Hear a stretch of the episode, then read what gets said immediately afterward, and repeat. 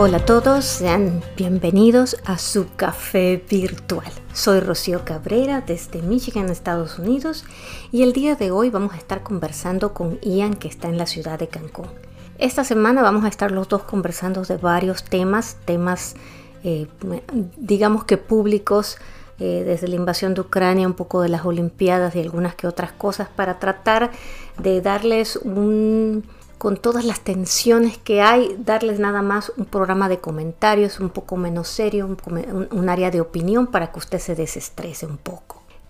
Les quiero recordar que se pueden contactar con nosotros en Café Virtual, en Facebook, en arroba Café Virtual en ESP y que nos puede contactar a nuestro correo electrónico que es contacto arroba café-mediovirtual.com que nos puede escuchar en las plataformas de mayor audiencia como Café Virtual por Rocío Cabrera, en Anchor, Spotify, Apple Podcasts, Google Podcasts, Amazon Music, Breaker, Radio Public y Pocket Cast. Y con esto les quiero dar la mayor bienvenida al programa de esta semana aquí en Café Virtual.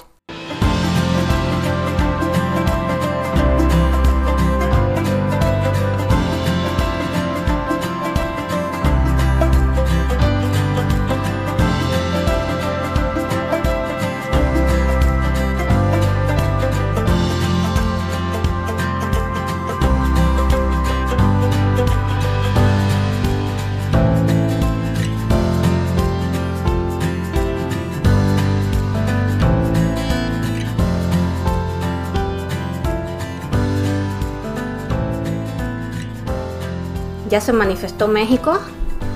Sí, claro. ¿Qué dijo? ¿Que apoyaba a Putin? México dice que es amigo de la, de la paz, pero no se mete en problemas que no quiera meterse. O sea, hazlo, ya, ¿qué te dijo? Bueno, bueno, digamos que ha sido congruente con la política de toda la vida, ¿no? Eh, pues su política de no hacer nada, de no meterse en nada, de no, de no hacer nada, o sea, es que este cuate no hace nada. O sea, es de esas gentes que dicen, no, mejor no me meto, así no me tocan los golpes o así no gano dinero, pues yo me quedo aquí. O sea, es un conformista este señor y su gobierno. ¿Qué decirte? Además, yo eh, siento que, que Rusia y México tienen ahí acuerdos. Es que era lo que yo te iba a decir, yo hubiera esperado, la verdad es que yo hubiera esperado que él en algún momento hasta se pusiera así medio del lado de Rusia Así que con el hecho de que se haya quedado medio calladito y calladito me veo más bonito, o sea, así en silencio y que no ha dicho nada, pues ya está haciendo bastante, porque yo me esperaba que hiciera un comentario así como de, eh, bueno, si los países esos quieren ser libres, que sean libres o cualquier otra cosa, y a lo mejor hasta allí, pero ya lo otro, pues quién sabe cómo lo justifique, ¿no? Pues es que más o menos algo así dijo, o sea, dice que México siempre va a estar a favor de la paz pero pues no se va a meter en temas que pues, son decisión de los otros pueblos. O sea como como yo yo quiero la paz pero pues si ellos quieren entrar en guerra pues que entren. Yo qué yo quiero que me devuelvan el penacho de Moctezuma los austriacos esos malditos. Y que España me pida perdón. Eso es lo que eso es lo que le interesa. Y, y de paso que Estados Unidos me devuelva a California no no ahí no ahí no hay ningún problema. Ahí no ahí no pasa nada. Ah, bueno. Eh, Yo pensé que iba, que iba de, de, plano a exigir Texas y California ya, la vuelta. No, eso, eso sí, pues él sabe que se va a topar con pared entonces. Pues no, ay no. Te juro que me da un coraje. De hecho, hace como cuatro días vinieron los del INE a, a pedirme o a capacitar, bueno, pedirme o pedirme si quería participar este como funcionario de casilla. Y le digo, claro, para la elección del Estado de junio. No, para la revocación de mandato. Le digo, ah, yo no creo en esas mafufadas, no, no, no, no participo. Si quieres en la elección, con todo gusto, pero para esas mafufadas de la revocación de mandato, no. Y pues ya. Pues no, pero se supone que está en la, en la constitución que eso no pasa, ¿no? ¿De qué? O sea, que la, la constitución dice que, que se tienen que aguantar con él hasta que lo vuelvan a elegir, no que lo van a revocar ningún mandato. Em, eh, exactamente, por eso te digo que es una mafufada lo de la revocación de mandato. Requiere que el no sé cuánto por ciento de la, de la lista nominal participe en la consulta para que ya se vuelva como algo de ley, ¿sabes? Que a los cuatro años, tres años se pueda revocar el mandato, pero pues si esta consulta no, no junta los requerimientos mínimos, pues no va a ser vinculante, entonces, pero de todos modos todo el mundo sabemos que aunque todos saliéramos a votar y decir que no lo queremos, el señor no se va a ir. O sea, va a decir que es fraude, va a decir que bueno, pues es que todavía no está en la, en la, en la constitución, va a decir, no, pues yo hasta el 2024, yo ya lo veo, o sea, todo mundo lo sabemos. Sí, sí, el, El, el, problema es que como muchos van a salir a votar y decir que siga AMLO en dos años, y escúchame bien lo que te voy a decir, Rocío, en dos años este cuate va a decir, el pueblo quiere que me quede, no me voy a ir. Y no se va a ir. Pero pues la constitución dice que no se puede reelegir. Pues el señor, la constitución se la pasa por donde te conté. Así. O sea, al señor le vale la constitución, no respeta más que sus leyes. El problema es que muy poca, o sea, no hay mucha gente. lo que pasa es que la gente lo apoya, ¿no? Ese es el problema. Pues no lo apoya, él hace creer que la gente lo apoya, pero yo, yo digo que no no lo apoyan. O sea, yo, yo, yo creo que hay más, somos más los que nos hemos dado cuenta que fue un error que los que no, eh, no, no lo ven así. El problema pues es que el cuate pues regala dinero y pues la gente piensa que pues, por eso, eso es un buen gobernante porque me regala dinero sin hacer nada, ¿no? Bueno, pero es que, es que ahí está el problema, porque si esa gente sale a votar, esos son los que lo religen. Sí, claro, o sea, pues, lo que por eso el, señor le conviene que haya más pobres en este país.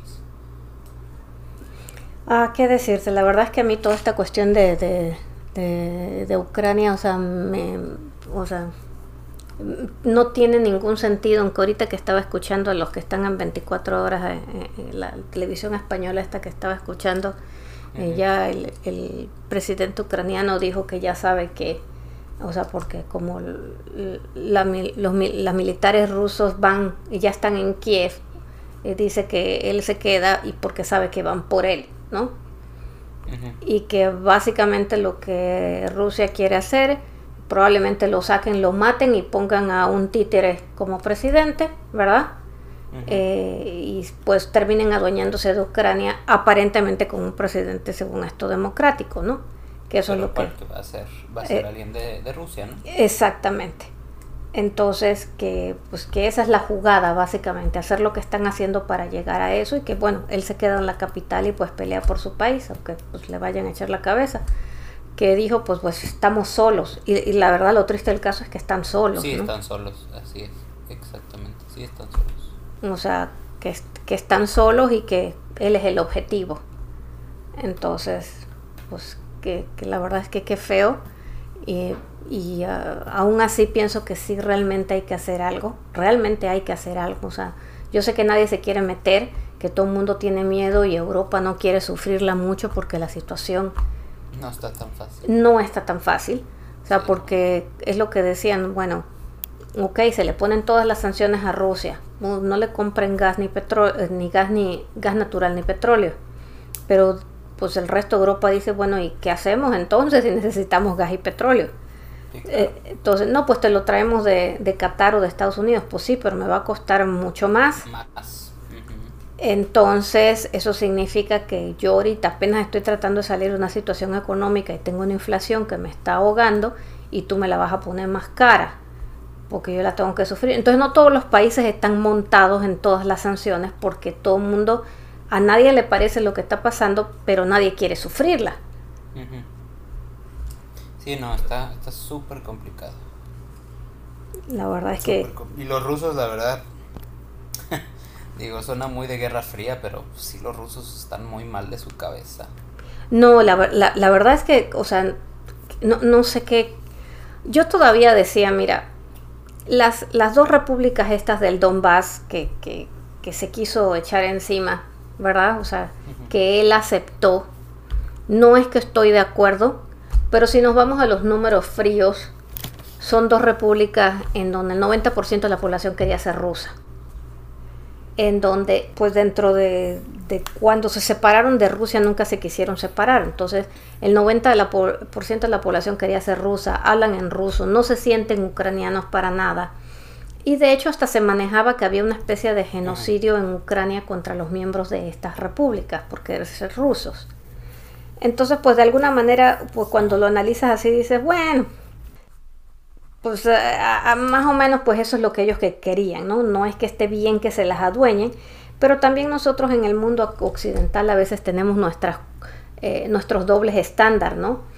Porque cuando tenemos dos repúblicas donde un montón de gente dice yo ya no quiero pertenecer así, y me quiero hacer de la otra, pues decimos no, no puede ser, pero por ejemplo hay otros países que les pertenecen a otro y decimos no, no te los puedes adueñar. Entonces realmente aquí en el mundo aplicamos las, las cosas a como nos conviene, esa es una realidad. Eh, pero decía yo, bueno, si Rusia quiere esos dos lugares, pues que se meta como puede llegar, ¿verdad?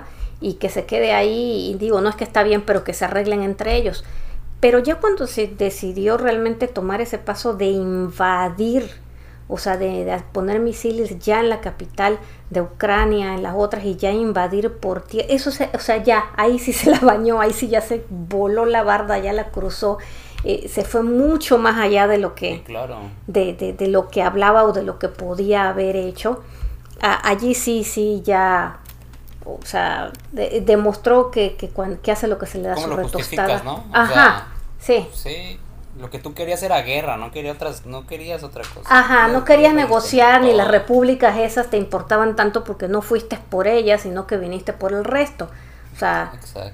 entonces en, en toda la la clase de historia que se echó para justificar que Ucrania le pertenece a Rusia, que eso es lo peor del caso, todavía viene y dice que, el motivo de la entrada militar es la desmilitarización y la desnazificación.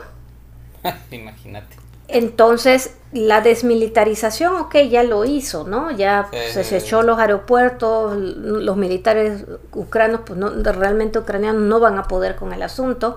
Pues Pero, ¿qué significa desnazificación para él? No, pues ahí pregúntale a él. Por eso te digo, y esas son las palabras que a veces uno tiene que ver porque, ¿qué, o sea, ¿qué, es lo que está buscando hacer con la población una vez cuando se, se la cuando se la dueñe, ¿no? Ah, esa es la parte, yo creo que ahí es donde todo el mundo decidió, corren y salven su vida y vámonos, ¿no? Porque cuando empiezas a utilizar ese tipo de palabras ya más, o sea, ya como que ya Europa ya la tiene dos veces, ya, la ha vivido dos veces, ¿no? Sí, claro, y no la quiere vivir una tercera vez, y ellos sí saben de qué se habla, de, eh, qué se trata eso. Sí, sí, sí, nosotros tenemos un mar de por medio, un océano de por medio y una distancia y todo lo que tú quieras, pero ellos ya, ya se la saben. Y los países pegados a Rusia, peor.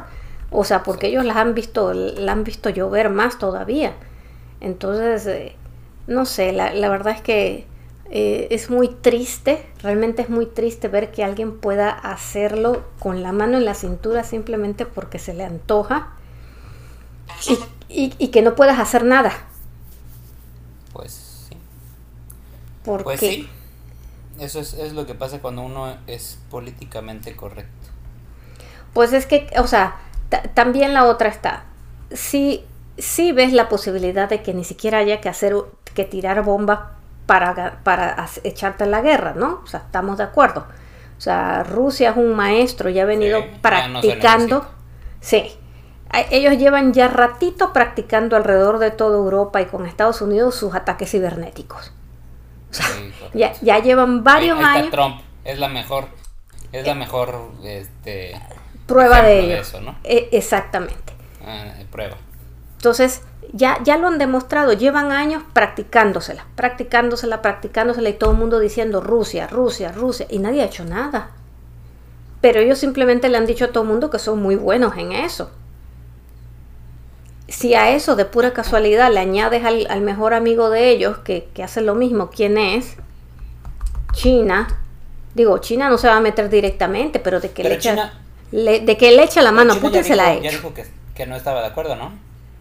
La verdad es... escuché que por ahí escuché que China había dicho que no estaba de acuerdo con la invasión. A mí me extrañaría que China dijera algo, la verdad. No sé, la verdad es que no lo he escuchado. Yo pienso que China se echa una así como la de México. O sea, porque este, yo pienso que Putin sabe que cuenta con China para comida, para compra de petróleo, para compra, o sea, para todo el enredo que se le va a armar con Europa, él cuenta con que China esté dándole la mano en eso. Y China no le va a decir que no. Pero China sí se va a quedar calladito de espalda mientras, más lo pueda contener, mejor se queda calladito y como que no me meto en el asunto hasta que no me metan, pues. ¿Y Estados Unidos tú cómo ves? No sé, te digo, Biden habló hace un rato y más o menos escuché lo que decía Biden. Y, obviamente, pues, las sanciones, están tratando de poner todas las sanciones económicas y todo lo demás. Eh, pero creo que sí queda muy claro que en este caso la verdad es que hay que hacer más que sanciones. O sea, porque si Putin se sale con esta, así como se sale, e, es como, es como la vuelve a hacer y no pasa nada. Mira, eh, no sé si recuerdas cuando en el 2008 Rusia hizo algo exactamente similar y fue y se metió con la República de Georgia eh, por unas unas repúblicas que también aparentemente se querían independizar de ellos y ellos fueron a, apoyarlas y con eso justificaron eh, la invasión a Georgia. Allí en aquella época la OTAN, la ONU eh, se metieron y como que le pusieron un tate quieto y ahí, pero, pero muy leve. Sin embargo, Rusia lo hizo y todo el mundo se quedó tranquilo. Y en esta también le voy a dar un poco a Trump. No sé si recuerdas la última visita que hizo Trump a la OTAN cuando estaba hablando con la OTAN de que por qué Estados Unidos pagaba el 4.2% y Alemania pagaba un 1 y tanto por ciento eh, de, su pertenencia en la OTAN. Y él le decía a, todos los que estaban allí en ese momento, y todo el mundo lo miró como loco, ¿verdad? Incluyéndome a mí, que él decía que por qué le pedían a Estados Unidos defender a toda Europa que era lo que él estaba pagando por defender a toda Europa, cuando Alemania estaba firmando un tratado precisamente con Rusia. Él decía, me piden a mí que los, los defienda de Rusia, pero Alemania está firmando un tratado por gas natural con Rusia en donde va a depender más del 70% de su energía, va a depender de ellos. Y él decía, a mí me parece totalmente irresponsable ese tipo de tratados en donde eh, las personas y los líderes de Alemania están envueltos en eso, me piden a mí que los defienda, pero se están pegando a Rusia, como que no hay pensamiento de eso. ¿Y sabes qué? Tenía razón. La verdad es que sí hay que ponerle un alto, pero ¿quién va a ser el valiente de ponerle un alto? No se ve. Y, y con las economías como están, o sea, es que apenas están los países tratando de, rascarle para salir, como para entrar en una situación de una guerra con una inflación. O sea, es que el caso de ahorita realmente no se había visto todavía de esta manera. O sea, donde tienes una alta inflación, donde podrías tener una paralización económica, donde, ah, o sea, hay, varios fenómenos. de una pandemia. Pues digo, hay varios fenómenos desde el punto de vista económico que se empiezan a mezclar que se habían tenido en el mundo anteriormente, pero como que individualmente, ¿no? No todos juntos. Y, eso es en parte lo que hace que la gente eh, tenga un poco de miedo y un poco de incertidumbre en qué es lo que va a actuar. Ahorita, pues como hay sanciones, pues la gente pues dice, ok, estamos positivos, pero la realidad es que quien conoce a Putin sabe que las sanciones no le van a no le van a hacer mucho. A menos que él llegara hoy en la noche, agarrara al presidente ucraniano, le metiera un tiro y dijera aquí está el nuevo y todo el mundo se quedara callado y agarrara y se fuera de vuelta, las cosas volvían a su curso. sí, está cañón. no, no, pero es muy capaz de hacerlo, ¿estamos de acuerdo? Sí, claro que sí. Bueno, no sé, no, no, no, no sé, no sé qué pasaría si lo hace. Es que por, eso te digo, entonces, la verdad es que yo sí creo que Biden piensa que en algún momento pues, debería de haber una intervención militar. No creo que quiera echarse una intervención militar solo Estados Unidos, la verdad es que no lo creo. pero pues yo creo que su cuate Boris Johnson sí se la echa con él. ¿Tú crees? Pues Boris ahorita necesita un poco de apoyo. Políticamente está medio muerto allá en Londres. Están así como que queriendo colgarle la cabeza. Y por eso es que ha sido uno de los más vocales ahorita contra Putin, porque está tratando de zafarse todos los problemas internos que tiene apoyando, haciéndose el héroe en el otro, ¿no? Entonces a mí sí se me hace que, que este, Inglaterra como que se le suma, pero no creo que se vayan a, a, tirar solos, tendría que convencer al resto del mundo, de, de, los países, y te voy a ser sincera, hay alguien que hace mucha falta, pero mucha falta. Dime quién es.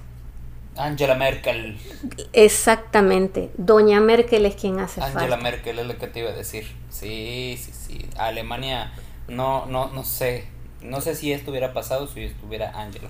No, e, es más, o sea, Doña Angela le sale esta pendejada Putin y le pone un alto inmediatamente y ella agarra y le dice a la gente, amárrese los pantalones que la vamos a pasar feo, pero esto no se puede permitir. O sea, ella no lo hubiera pensado dos veces. Ella hubiera dicho, vamos a pasarla mal, nos vamos a quedar sin gas y vamos a apretarnos el pantalón, pero esto no se puede permitir. Y vámonos contra... Ella hubiera sido la primera en sacar el zapatazo y tirárselo. Entonces, de hecho, si él está haciendo esto ahorita es porque él sabe que ella no está ahí. Así es, es correcto lo que te iba a decir. Y, y el nuevo el nuevo primer ministro alemán está como que ay, como que le tiene miedo a la, al pues asunto pues después de lo que ha hecho su predecesora, tú, o sea, necesita hacer muchas, bueno, no sé. Por ahí Emmanuel Macron tal vez, pero no, no. le veo ese, ese poder de liderazgo. No, la verdad es que, que la verdad es que creo que, que, hace una falta, que hace una falta increíble de un líder y, la que tenía ese poder de liderazgo, este, era Doña Merkel y Doña Merkel se, pues ha salido eh, lamentablemente antes, porque si no ahorita mismo, te lo juro, yo hubiera agarrado a Putin y le hubiera puesto una cajeteada que para que te cuento. No lo hubiera pensado dos veces. Eh, él sabe bien por qué está haciendo las cosas hasta ahora, seamos sinceros, ¿no? Y, igual, ¿por qué lo hizo también ahorita en invierno? Pues porque sabe que la gente necesita el gas, este, exactamente. por ahí puede atacar. Exactamente. Entonces, esa es parte también de por, o sea, e, esto está planeado en invierno, como, como bien lo dijiste, porque se necesita el gas y no puedes dejar a la gente sin, sin calefacción y nada de eso. Pero por eso el ataque, eh, o sea, la, la planeación tiene que ser rápida, porque apenas empieza a calentar, ya no es tan necesario. Y si lo pueden agarrar más, o sea, lo pueden... Se está acabando, ¿no? Exactamente. Entonces, el invierno ya se le está acabando. Eh, por eso te digo, por eso, por eso es que el ataque tiene que ser relativamente rápido. O sea, tiene marzo, básicamente, tiene un mes, mes, mes y medio para hacer lo que va a hacer. Y para de contar. Entonces, él realmente se esperó a que doña Ángela tuviera por fuera, que le quedara vacío el asunto, que tuviera el invierno y tiene que haber planeado una acción de mes, mes y medio. Y es todo lo que dura la campaña, para que él haga lo que tiene que hacer. Por eso ya no la pensó más, porque empezó a decir que no, pues entramos por el Donbass y que no sé qué. dijo, no, no, ya vámonos una vez y nos echamos esta vaina una vez. Increíble. Sí. Pero bueno, cambiando de tema. Oye, ¿viste las Olimpiadas? Mm. No, la verdad no vi nada de las. Bueno, nada más vi a Donovan Carrillo, el mexicano sensación en patinaje artístico, que fue el único latinoamericano que calificó a la final. Pero pues quedó en el lugar 25 al final, digo. Bueno, oye, calificó por lo menos. Por el chavo, ¿no? Sí, claro, gran esfuerzo del chavo, súper bien, qué bueno. Este, eh, hay que seguirle, o sea, esto es, esto es de seguir picando piedra y de seguir perfeccionándote y, digo, pues Roma no se construye en dos días, ¿verdad? Pero es lo único que vi, la verdad no vi nada más. Ah, porque yo te iba, yo te iba a preguntar si, si, qué opinabas del caso de la niña esta, de la de 15 años, de la patinadora rusa. Fíjate que no vi qué fue lo que pasó. Según yo, había una chava rusa que hizo un cuádruple mortal o cuádruple giro o algo así que es muy difícil, según yo es la misma. Y después empecé a leer de que la iban a vetar y de que le hacían el feo y yo dije, bueno, pues es rusa, algo ha de haber pasado con dopaje, pero no, nunca me clavé la verdad en, en las noticias. Bueno, la, este se llama Camila, Camila Valieva, es una niña de 15 años, ¿sí? Apenas tiene 15 años y sí, durante, creo que desde el año desde las Olimpiadas pasadas, aunque ahorita creo que es la primera. O sea, ya venía dando viso de que es una de las mejores patinadoras. Los que saben de patinaje dicen que eh, la forma en que patina la tipa es una cosa increíblemente maravillosa, ¿no? O sea, que non plus ultra y el futuro de las medallas era de ella, ¿no? En todos los sentidos, desde la parte artística como la parte técnica y todo lo demás. Pero bueno, ya sabemos que Rusia iba ahorita a las Olimpiadas pues sin bandera, ¿verdad? Por, por, el caso de dopaje que tuvieron. Entonces, cuando van ellos y van así, parece que a ella le hicieron una prueba de dopaje en diciembre o noviembre, algo así. Y en esa, eh, en esa prueba eh, parece que salió ella con unos medicamentos que se utilizan para el corazón y que según esto, que habla gente como de cuestiones de rendimiento en el corazón y que quién sabe cuánta casteo. Eh, cuando, al llegar a las Olimpiadas que se descubre esto del caso del dopaje, pues mucha gente, muchos patinadores dicen, espérame, Rusia está viniendo a las Olimpiadas sin bandera por un caso de dopaje. Ahorita traes a una muchacha y le descubres que en noviembre tuvo dopaje. Todavía la dejas patinar. O sea, ¿por qué? O sea, ¿en dónde están las sanciones? Es un hecho que las sanciones que se le han puesto a la Federación Rusa por cuestiones de dopaje no han funcionado cuando lo siguen aplicando y sigue siendo una constante las cuestiones de dopaje. Entonces, claro, eh, muchos patinadores estaban enojados porque le iban a dejar a patinar y ahí es donde empezó la cuestión de si le prohibían o no le prohibían. Y, pues se estaban yendo contra el Comité Olímpico eh, internacional que, no funcionaba. Por una parte yo decía, sabes que sí entiendo la situación porque para el Comité Olímpico, a final de cuentas, ella es una niña de 15 años, ¿estamos de acuerdo? Ella no tiene acceso a medicinas. Si alguien no se las da. Exactamente. En y este caso su coach, ¿no? Bueno, su entrenador. Deja tu coach, doctor, lo que tú quieras pero ella no las consiguió, no fue a la farmacia, no se medicó y dijo me voy a tomar una cada dos, tres días. No, ella está siguiendo instrucciones de los adultos que están a cargo de ella. Y ella está siguiendo en eso. Pero la, la parte entre absurda y ridícula de esto es que a ella la empiezan a entrevistar, o parece que hubieron entrevistas y que no sé qué, a ella. Nadie de la parte de sus coaches nadie dice nada, ¿sí? Ella dijo que bueno, que a lo mejor una medicina del abuelo que se había tomado por, por cuestión, o sea, una niña de 15 años la pones a defenderse sola, a tratar de decir lo que sea para poder demostrar que fue pues que fue un error o que no se la tomó, pero nadie la ayuda, o sea, la dejan sola, básicamente la dejan sola aguantando durante todo este tiempo en las Olimpiadas en que tiene que seguir practicando y todo lo demás, la presión mediática y la presión de todo el resto del mundo diciendo que ella no se merece, que no debe, que no no sé qué, que la, la, la, toda la cuestión. Y el Comité Olímpico, cuando dicen, todos los patinadores dicen, ¿por qué la están dejando? Si todos los demás, entiendo yo el Comité Olímpico que diga, es que nosotros sabemos que ella es una niña de 15 años que no tiene la culpa de esto.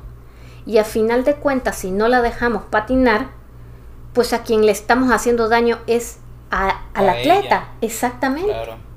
Al atleta, porque ella no, e, ella no patina, a ella le destruyen la vida, los rusos van y se consiguen otra.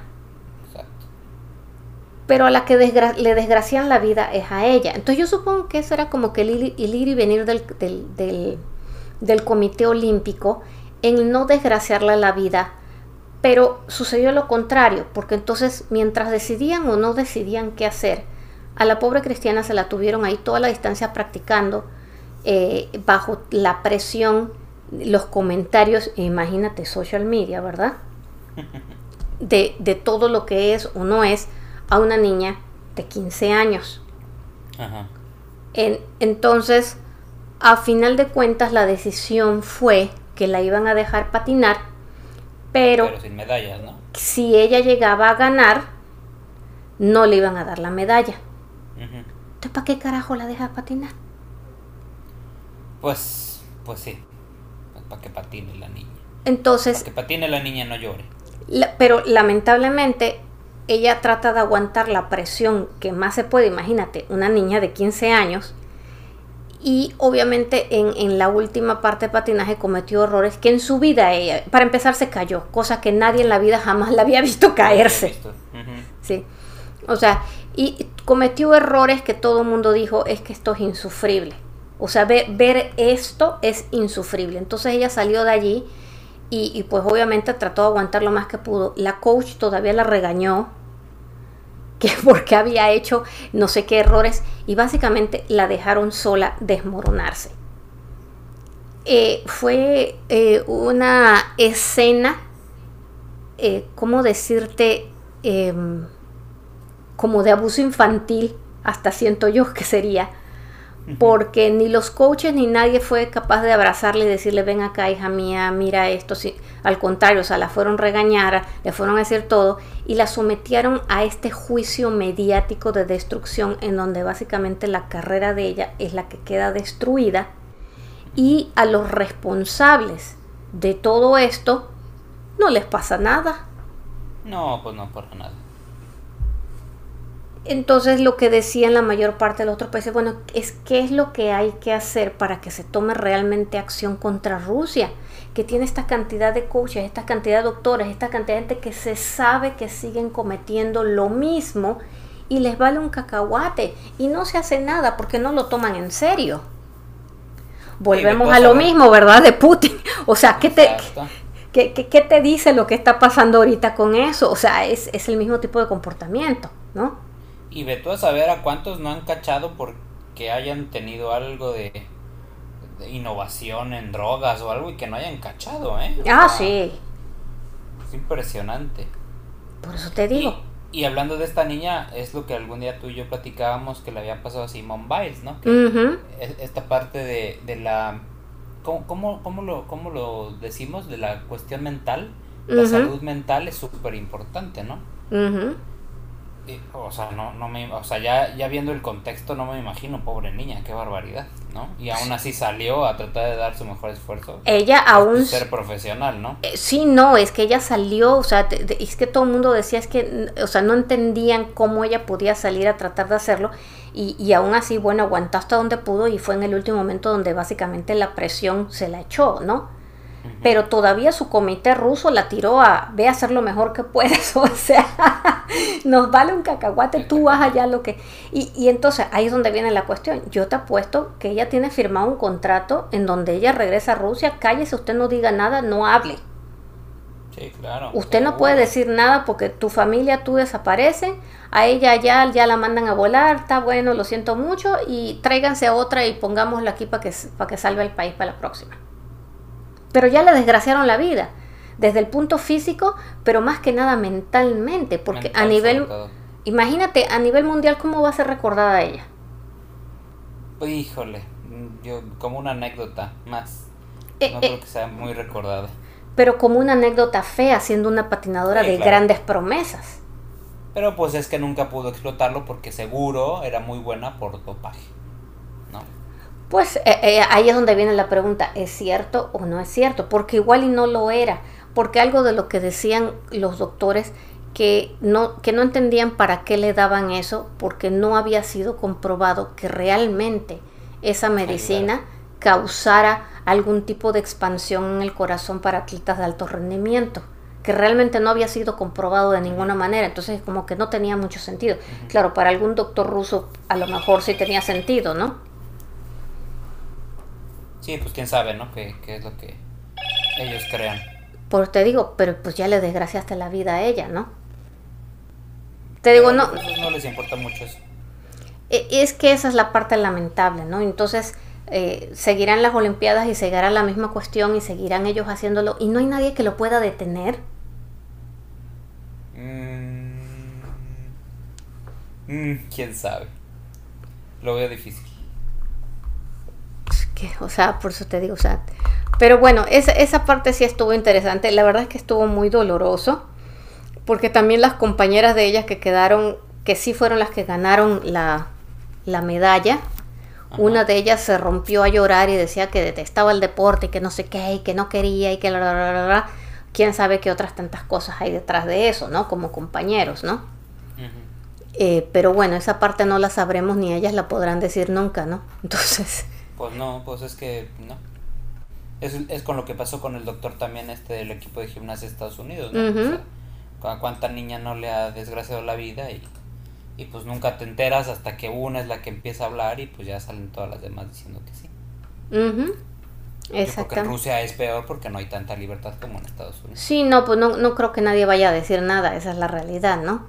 O sea, lo que sea que vaya a salir ahí se quedará callado y seguirán haciendo lo que siguen haciendo, porque también el Comité Olímpico, la verdad es que ya, ya debería, ya debería llegar a un punto de decir, ¿sabes qué? Para las próximas Olimpiadas ni siquiera con, ban- o sea, ni No, ni siquiera con la, o sea, no va nadie de Rusia y tan tan y se acabó. Esa sería Sí, la única forma. O sea, deberían de llegar a ese punto. Sí, sí, pues es que es la única forma en la que podré... Es la única forma en la que podrías hacer que Rusia diga, ok, lo voy a dejar de hacer. Pero te diré, te diré que hasta eso, no sé. La verdad es que ya nadie confía en ellos. Pues no, hombre, es que está cañón, o sea, como, como un, un gobierno, sobre todo es el gobierno, más bien. Sí, es claro. Putin, o sea, de verdad, Putin, tú lo ves así como muy tranquilo, pero, híjole, es una máquina del mal ese señor en todo lo que ha hecho, todo lo que hace, siempre tiene algo, un trasfondo político y cañón, ¿no? Bueno, él, o sea, él de por sí su- sus inicios son medio perversos, ¿estamos de acuerdo? Eh, su, su pasado vinculado a la KGB y a todas aquellas cosas, pues yo creo que ya te dicen mucho, ¿no? De sus capacidades. Sí. Entonces, pero bueno. La verdad es que para Ian para mí ha sido muy difícil continuar grabando este programa, que queríamos tener más conversación, porque como que todo nos llevaba al mismo tema, eh, a la misma in- incredulidad, al mismo sentimiento de impotencia ante el liderazgo de una persona, de un país que tiene mucho. De ninguna manera pensamos que los rusos como rusos sean como su presidente y tampoco pensamos que los ucranianos tengan que aguantarse lo que se está sucediendo. Es un sistema de, de impotencia total el que sentimos al ver cómo avanza Rusia, cómo eh, su presidente hace lo que quiere y manipula a una población que estoy segura que si supiera la realidad de lo que sucede no se quedaría con las manos cruzadas, como han estado habiendo protestas eh, que son apagadas para el gobierno. La verdad es que eh, terminamos aquí la grabación de este programa con el corazón un poco afligido por lo que sucede, pero enviándoles nuestros mejores sentimientos, vibraciones, oraciones al pueblo ucraniano eh, de valor, de aguante, esperando que el mundo tome una decisión que probablemente a todos nos va a costar y se va a poner difícil, pero que entendamos que no podemos continuar permitiendo esto y que los que pensamos que estamos lejos de aquella región y que no nos va a afectar, en realidad permitir que esto continúe a la larga con una persona como esa sí nos va a perjudicar a todos y al mundo completo porque es un hecho que esta persona eh, no piensa en eso y, sus ideas son diferentes. Eh, les recuerdo a todos que se puede comunicar con nosotros en nuestro correo electrónico que es contacto arroba café-mediovirtual.com y que nos encuentra en Facebook en arroba café virtual en ESP, que estamos programando algunos otros programas con invitados, unos programas muy buenos que vamos a tener, pero ahorita nos puede escuchar eh, las plataformas de mayor audiencia como son Anchor, Spotify, Amazon Music, Apple Podcast, Google Podcast, Breaker, Radio Public y Pocket Cast. Este ha sido el programa de esta semana. Bendiciones eh, para todos, eh, esperando que para la próxima edición tengamos un mejor comentario de lo que sucede en el mundo. Gracias a todos. Ian y yo nos despedimos de ustedes en esta semana en Café Virtual.